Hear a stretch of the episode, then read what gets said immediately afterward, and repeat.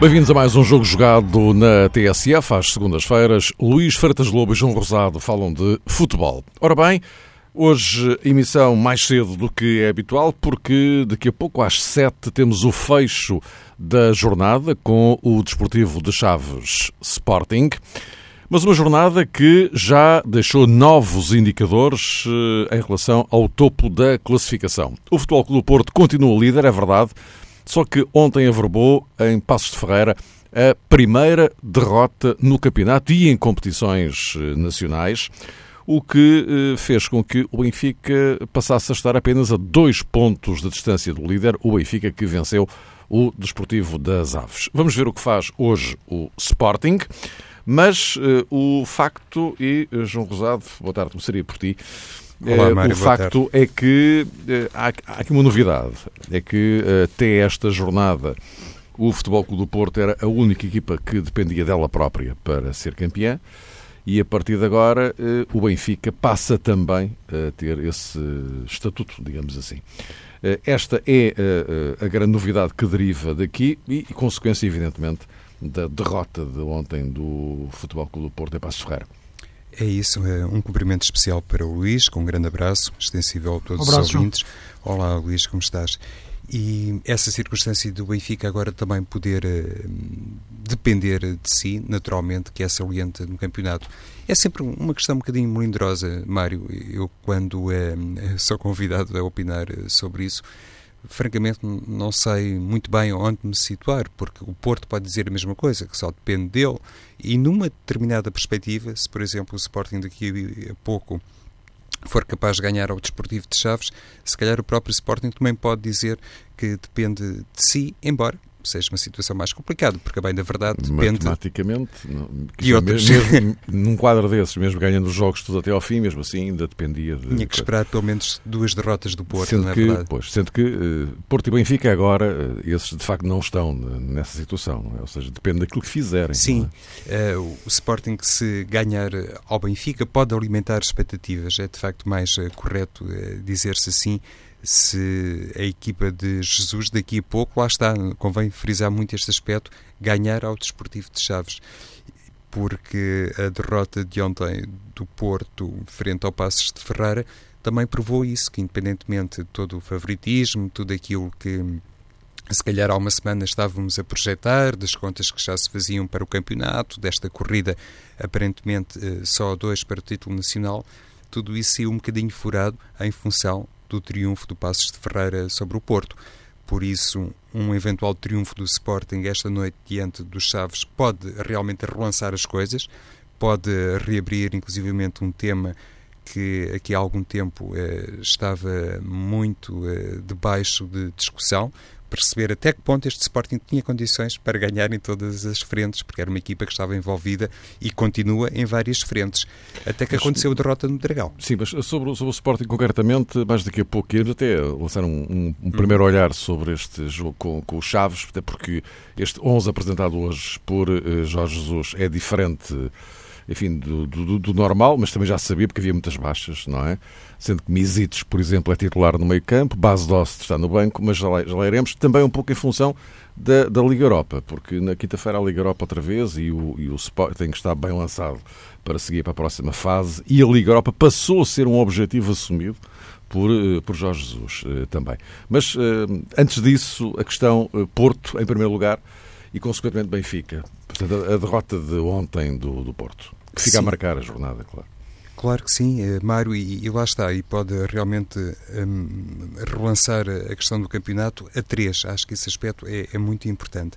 Mas é evidente que Sérgio Conceição agora tem pela frente um trabalho em diferentes áreas, porque o Porto ainda não tinha perdido, inclusivamente Sérgio Conceição tinha sido capaz de igualar os números de José Mourinho e creio que de Bobby Robson e perseguia esse recorde de uma equipa com 35 jogos seguidos sem perder. Aconteceu o desaire na Mata Real e parece-me que Sérgio Conceição, em função inclusivamente de algumas críticas que teceu à própria equipa, tem que olhar para a recuperação anímica do plantel, porque nunca é fácil, imagino eu, eh, este primeiro impacto resultante de uma inédita, entre aspas, eh, derrota, e tem que olhar também para a recuperação de outros jogadores que ontem fizeram falta ao Porto, manifestamente. Sérgio Conceição não quis assumir isso, eh, não quis falar sobre os ausentes, até teve uma declaração hum, particularmente corajosa, digamos assim, quando se orientou que conta é com aqueles que estão disponíveis, o que é um discurso tradicional nos treinadores, não se refugiou nos jogadores eh, lesionados, mas quem viu o jogo, obviamente, também ficou com a sensação que o Porto acusou algumas baixas. Não deixa, em certa medida, de ser um sinal positivo porque o campeonato eh, vai ficar interrompido quando a seleção eh, começar a fazer os seus jogos de preparação, primeiro dia 23, eh, creio, e durante esse tempo de paragem. 26, são dois seguidos. Exato. na Suíça. Na Suíça, sim. Um deles com a Holanda, verdade, Egito e Holanda. Egito e Holanda. O segundo é com a Holanda.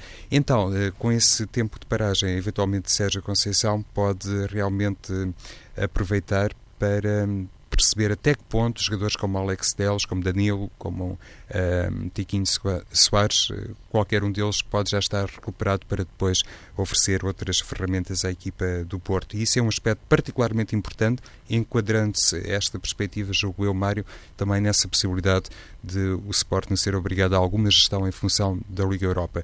O Benfica fará contas, nomeadamente, com o regresso de Eduardo Sálvio.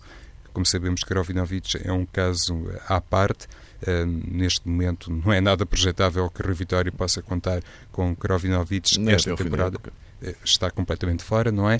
Mas do ponto de vista físico, os três grandes de repente podem ser aqui beneficiados com os chamados eh, reforços internos, aqueles jogadores que, por estarem lesionados, de momento, obviamente, não podem dar o seu contributo às equipas. Por isso, também muito importante hum, esta perspectiva de podermos aqui avaliar o que vai acontecer no campeonato, é muito importante também uh, se perceber até que ponto o Sporting, uh, em função do que aconteceu ontem na Mata Real, até que ponto o Sporting está agora outra vez obrigado, entre aspas, a pensar muito no campeonato nacional e não somente na Liga Europa. Luís, sem prejuízo de falar sobre esta questão eh, macro, digamos assim, ontem a, a derrota do, do Porto, eh, é verdade que Sérgio Conceição não pôs de lado responsabilidades próprias, mas eh, a tónica das declarações dele, para aí 90%, foi sobre o antijogo do Passo de Ferreira. Sim, mais uma vez. Isto explica tudo, não? Um grande abraço a todos. Não, não claro que não, que não explica de forma, de forma alguma. É um aspecto do jogo, sem dúvida nenhuma, esse, esse antijogo, ou pelo menos o excesso de paragens, melhor dizendo, de, em que o jogo o jogo sofreu, sobretudo na segunda parte, e o tempo de compensação que foi dado também pouco se jogou durante esse tempo. Mas, uh, claro que não explica tudo, nem, nem sequer explica metade. Uh, aliás, metade pode ser explicada pela primeira parte do Porto. Eu, cada vez mais, uh, e aquilo que se nota, a forma como as equipas entram nos jogos cada vez mais é decisivo, sobretudo nestes jogos entre equipas grandes e equipas pequenas. Porque a equipa pequena entra sempre com receio de perceber verdadeiramente que hipóteses tem de discutir o jogo. E, e, e à partida, as hipóteses que têm são sempre, quando se faz o plano do jogo, são quanto mais consistência defensiva tivermos, melhores, mais hipóteses temos de aguentar o jogo e discutir o resultado. Eh, a verdade é que o jogo ontem começou e o Passos conseguiu adaptar-se melhor às circunstâncias do jogo. Relevado também em si, mas uh, tudo aquilo que envolvia o jogo, uh, que também são as baixas que, que o Porto tem, e, e o Passos acho que faz uma excelente primeira parte. Uma primeira parte em que foi melhor e estava a ganhar bem ao intervalo. Portanto, aqui já está metade explicada sem ter nada a ver com a questão do, do antijogo. Uh, e, portanto, o Porto parte para a segunda parte, uh, para a segunda metade do jogo, que são apenas 45 minutos e, e jogam-se cerca de 20, 25 no, no máximo.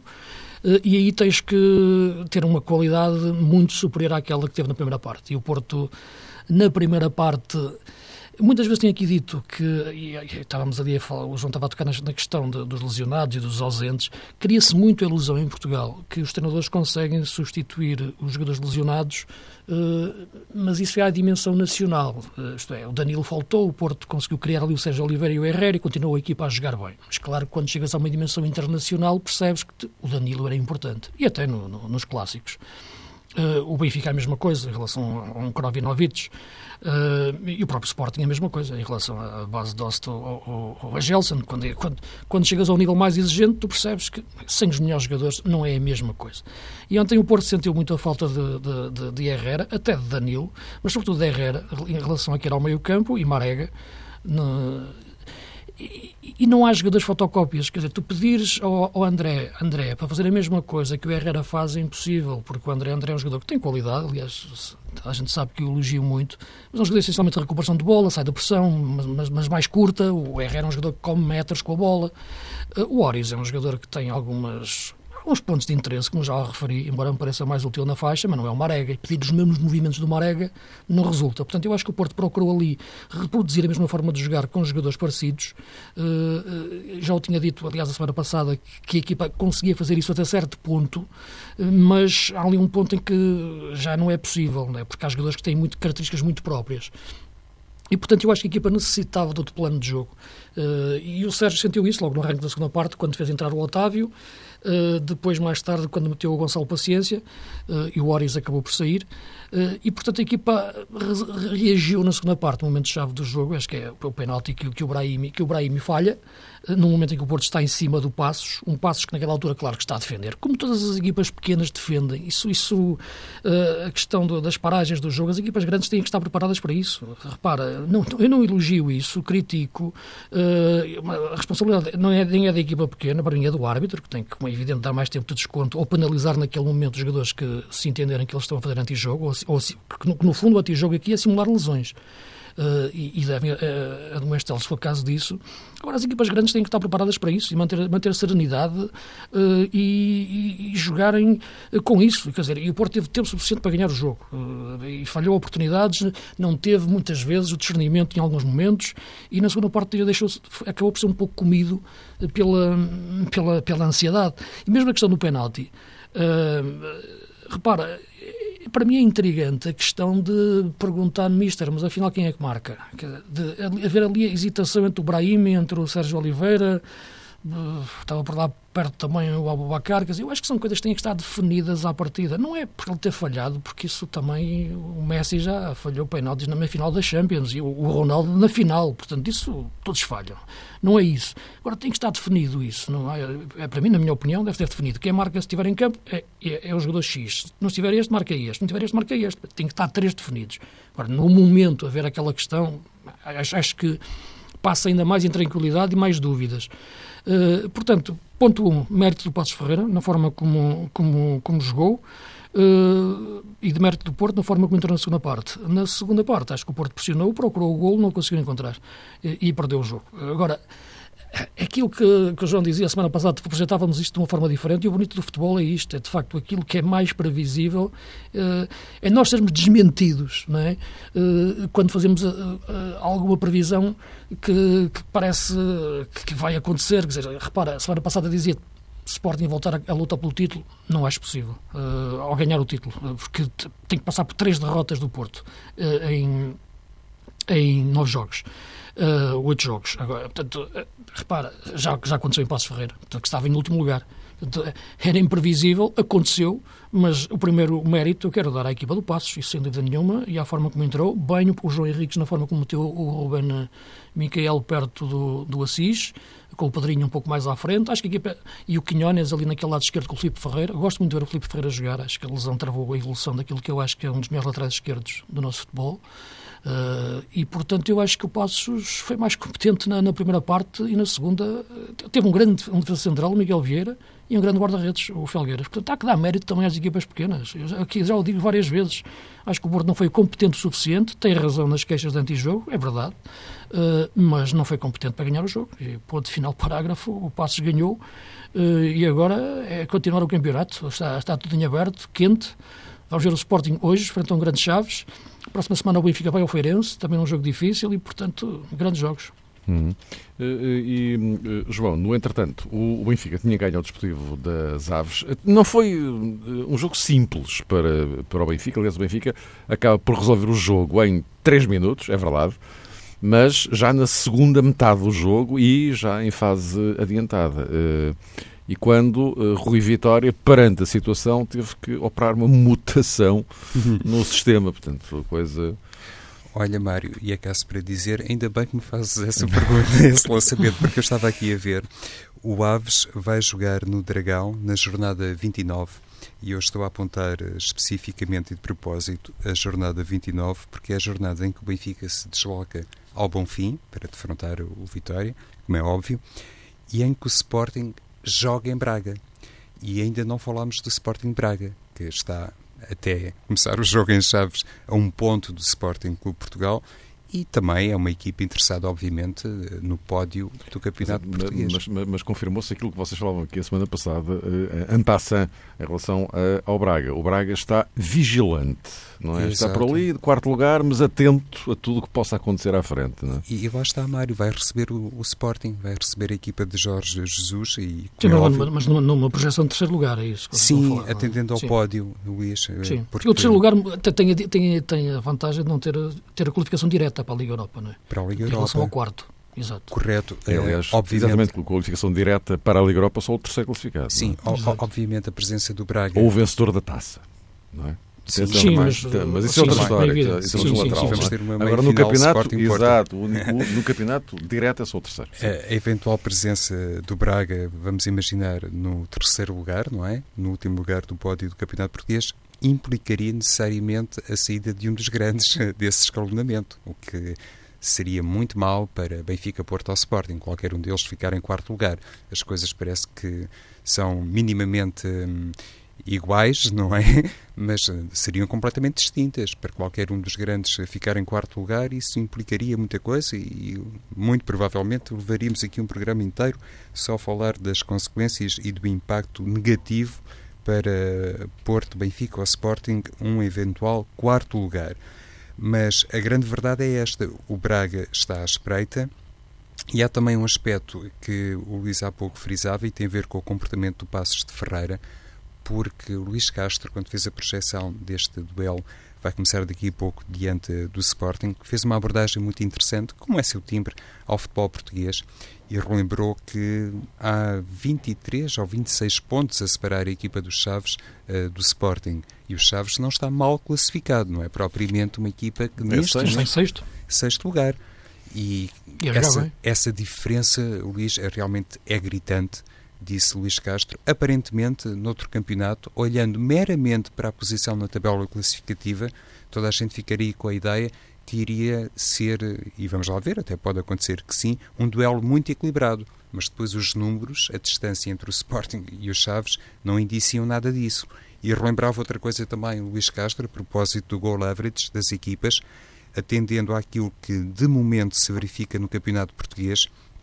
Lá está, apenas os três grandes e o Braga têm um goal average. A partir daí, creio que o Rio Ave tem tantos gols marcados como sofridos, e para baixo toda a gente em déficit.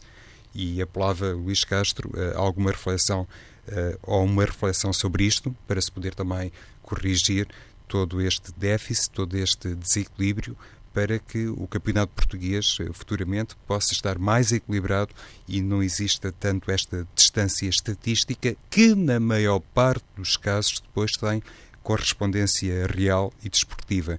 O que furou tudo isto, eh, e, há pouco também o, o Luís falava sobre eh, a magia do futebol, foi de facto este triunfo do Passos de Ferreira porque ninguém seria capaz eh, de imaginar há uma semana, quando estávamos aqui a discutir a corrida para o título, que de repente uma dessas três derrotas que, do Porto que eventualmente alimenta o sonho dos sportinguistas, uma dessas três derrotas iria acontecer precisamente diante do Passos de Ferreira, uma equipa que estava numa sequência completamente negativa. Tinha perdido os últimos cinco jogos e já nem vale a pena falar do Porto, porque estava, de facto, como é normal numa equipa grande, também numa sequência uh, formidável, sem derrotas. Era a única equipa que ainda não tinha perdido, inclusivamente no Campeonato Português.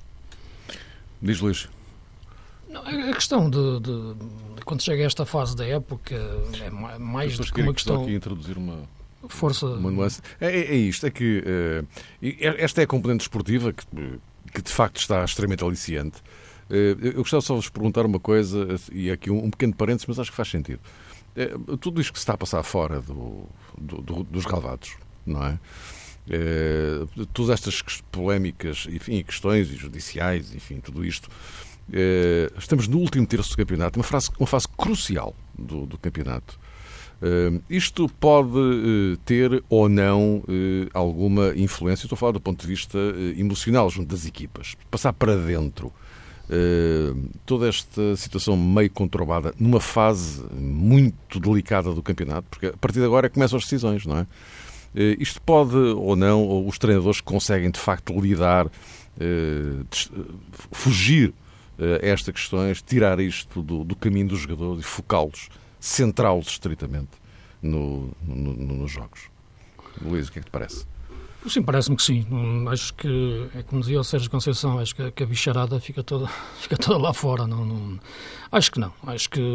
Eh, não sei se. Claro, vamos lá ver. É evidente que os jogadores depois falarão uns com os outros alguma coisa cá fora e os amigos fazem-lhes perguntas. Agora, não, até ao ponto disso influenciar o, jogo ou o seu rendimento uh, ou a sua concentração no treino, uh, porque, porque é disso que estamos a falar, desses três grandes fatores, uh, não. Continuo a achar que quer, quer o Jonas que continua a marcar golos, o Brahim não falhou o penalti ontem por estar a pensar em questões extra-futebol, não, não, acho que não. Sinceramente, penso, penso que não.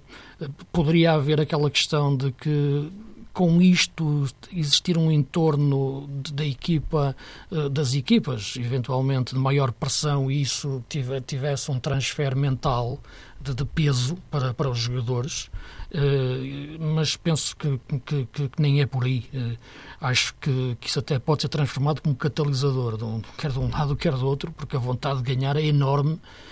Ganhar pelo clube em si e ganhar contra o, o, o adversário, porque em Portugal tem-se tem muito essa cultura de querer ganhar contra alguém, de facto.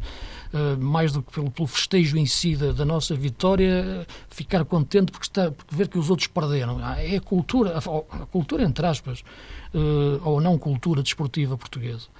Isso, é, isso é comum a todos, infelizmente. agora, esses casos extra-futebol, ou extra-futebol no sentido de extra-relevado, melhor dizer. Extra-relevado, mais precisa. Extra, extra-relevado, é isso mesmo que eu queria dizer.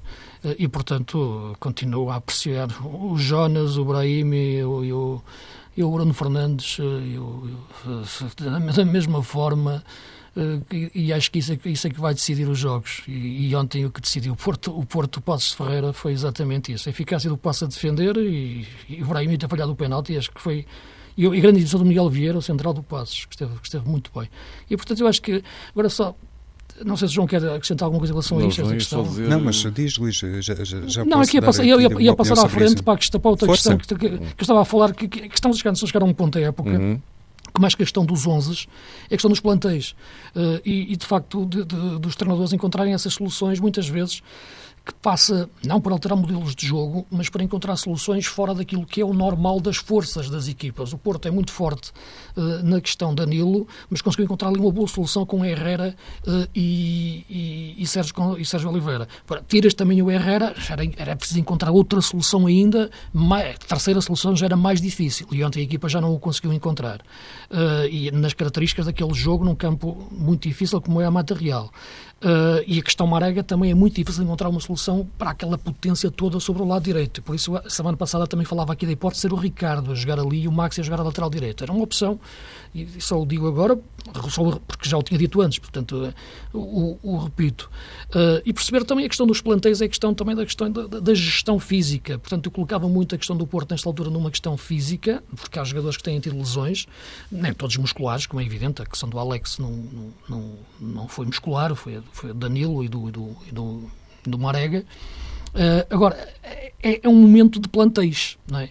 Quer dizer, e, e, e dos, dos, treinadores trabalharem bem o plantel. E acho que no caso do Porto ontem, a opção do Oris e, do, e, e, o próprio Corona, não é? Quer dizer, eh, em relação àquilo que eram as, as, várias opções que a equipa poderia ter e depois na forma como mexeu, porque a equipa, o Sérgio mexeu na equipa e a equipa melhorou, portanto ele próprio reconheceu que a equipa não entrou bem no jogo, o plano de jogo não foi, não, não foi, não foi o melhor para aquele que era possível. O Gonçalo Paciência adaptou-se melhor, por exemplo, àquele, àquele momento, àquele, àquele estado do jogo e do relevado, mas entrou já numa altura em que uh, estava lançada a confusão e o passo já estava numa, numa trincheira. Portanto, essa, e hoje encaixa também essa questão do plantel na dimensão Sporting, né, não havendo o Bruno Fernandes, não havendo o Acunha uh, e também, claro, o Base Dost, que, está, que já está no banco, e portanto uh, o Sporting conseguiu resolver aquele jogo da Liga Europa com o Montero de uma forma até um pouco imprevisível, sinceramente, para aquilo que estava, que estava à espera, mas, mas o Monteiro acabou por ser bem servido, porque ele obrigou, como eu, como eu te dizia, que ele obriga a jogar de forma diferente, ou melhor, a atacar, ou terminar as jogadas de ataque de forma diferente. Quando tens base doce,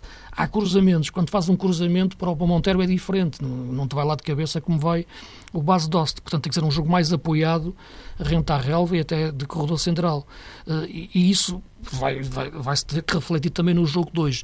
E estas nuances, como o Benfica também procurou no 4-3-3, eh, a questão da entrada de Zivkovic para a zona central, eh, a questão de agora do reaparecimento, que me alegra muito, sobretudo por aquilo que eu sempre defendi como bom jogador que é, e não só de espaços curtos, o, o Rafa, uh, são soluções de plantel. E é nesta altura em que tu mexes com o plantel e a riqueza do plantel é que, é que pode encontrar soluções. Sabe-se perfeitamente que o Porto não tem um plantel tão forte como, como os outros, é elástico, e nisso está o grande mérito do Sérgio Conceição, mas há limites, e ontem tocou os seus limites uh, uh, em muitos aspectos. O Sport também já tocou os seus limites em muitos aspectos, e os limites nos dois casos ganharam, uh, porque também tiveram mais desgaste de competições, e o Benfica nesta altura aparece com a, com, com a equipa mais solta desse, desse ponto de vista, apesar da lesão de, de Krovinovic. E tem, de facto, um jogador que, na minha opinião, é claramente o, o jogador mais, mais desequilibrador do campeonato, que é o Jonas.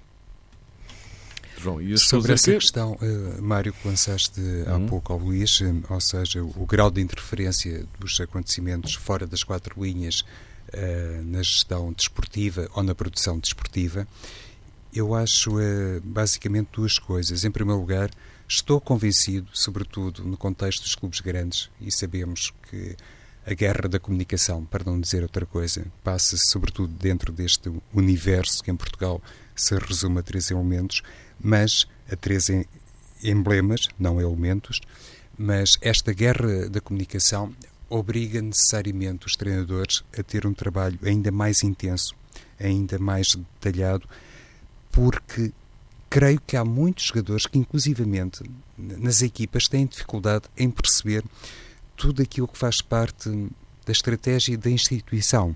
Eles estão de tal maneira aliados da realidade social ou da realidade do próprio clube, estão tão interessados em si próprios e olham tanto para o umbigo que os treinadores têm essa ideia. Pode até ser uma noção ou uma percepção falsa. Têm problemas, têm dificuldade em agarrar cada indivíduo e, consequentemente, todo o grupo porque às vezes há gente muito dispersa e muito mais atenta a outras questões que não propriamente a realidade da equipa. Quanto mais a realidade que, no fundo, é oferecida uh, pelos diretores de comunicação dos respectivos clubes ou dos clubes rivais. E por isso parece-me que aqui o grau de influência, todo esse ruído exterior, não pode ser, francamente, muito elevado. Por outro lado, e acho que isto foi saliente agora, antes da realização do Passos de Ferreira Porto, houve outra vez uma advertência claríssima por parte de Sérgio Conceição ao diretor de comunicação do Porto. E isso já é a segunda vez que acontece na temporada. E isso sim já não me parece nada normal.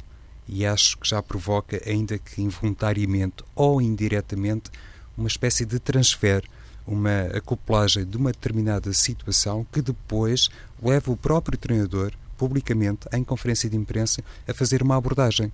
E isso já significa o quê, para mim? A junção de duas matérias, a inclusão de um dossiê que devia pertencer exclusivamente a uma determinada pessoa numa área, numa secretária que pertence a outro e parece-me que Sérgio Conceição, parece-me, e julgo que não há outra maneira de entender isto, ficou muito desagradado com essa circunstância e, sobretudo, com a necessidade que teve, pela segunda vez na temporada, de dizer explicitamente aqui quem fala de futebol sou eu e o presidente do clube. e parece-me que aí sim houve, do ponto de vista interno, eu diria até espantosamente, considerando os episódios desta temporada, uh, um erro cometido, um tiro no próprio pé dado pelo Porto, que depois provocou esta declaração de Sérgio Conceição. Daqui até se considerar que foi por causa disso que o Miguel Vieira marcou o gol que bateu Iker Casilhas, vai uma grande distância. Mas é? são coisas distintas, Mário. Mas o que é certo é que a nível interno existiu realmente essa confusão. E lá está, entronca naquela primeira leitura que fiz, muitas vezes até há dificuldade para agarrar tudo e todos para uma causa comum. Julgo que as causas exteriores, francamente, ficam numa zona muito externa.